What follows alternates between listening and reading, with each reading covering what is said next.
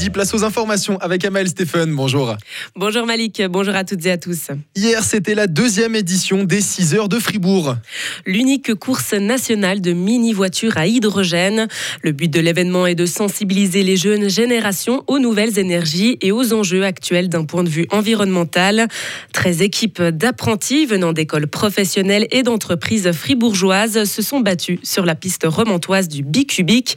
Les deux meilleures équipes se sont qualifiées pour la finale mondiale qui aura lieu à Las Vegas en septembre prochain. Un drame hier dans le canton de Vaud. Un chariot de magasin s'est renversé et a tué un enfant de 4 ans dans la zone industrielle de Villeneuve. Le père avait rempli son caddie de matériel de bricolage et peu après la sortie du magasin, pour des raisons encore inconnues, des plaques de plâtre compressées se sont renversées sur l'enfant. Le personnel du magasin a rapidement dégagé le bambin et procédé aux premiers soins, mais malgré l'aide des secours et son transport par hélicoptère au CHUV, l'enfant est décédé suite à ses blessures.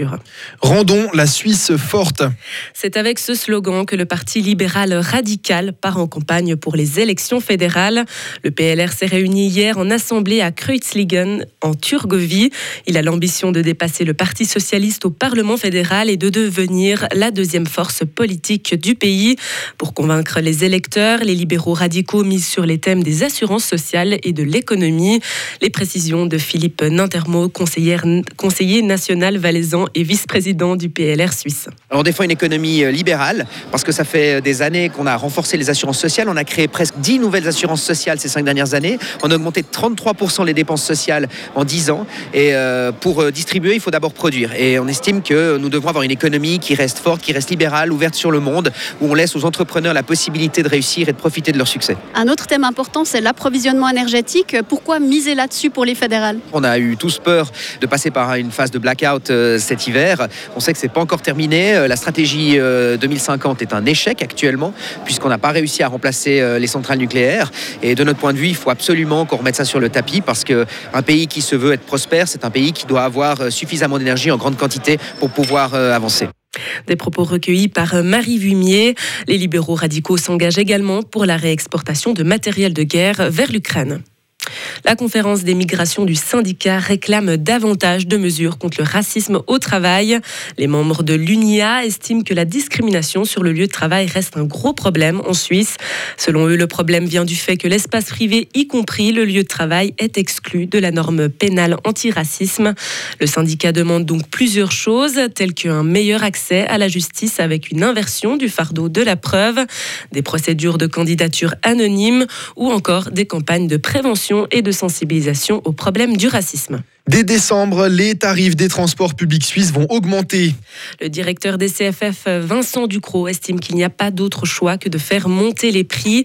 Il le justifie en rappelant que les dépenses ne sont que le quatrième critère qui motive les gens à prendre le train. Derrière la durée du voyage, la fréquentation et la fréquence des trains. Les CFF ont des dettes, déclare-t-il. Chaque entreprise doit se débrouiller pour équilibrer ses comptes.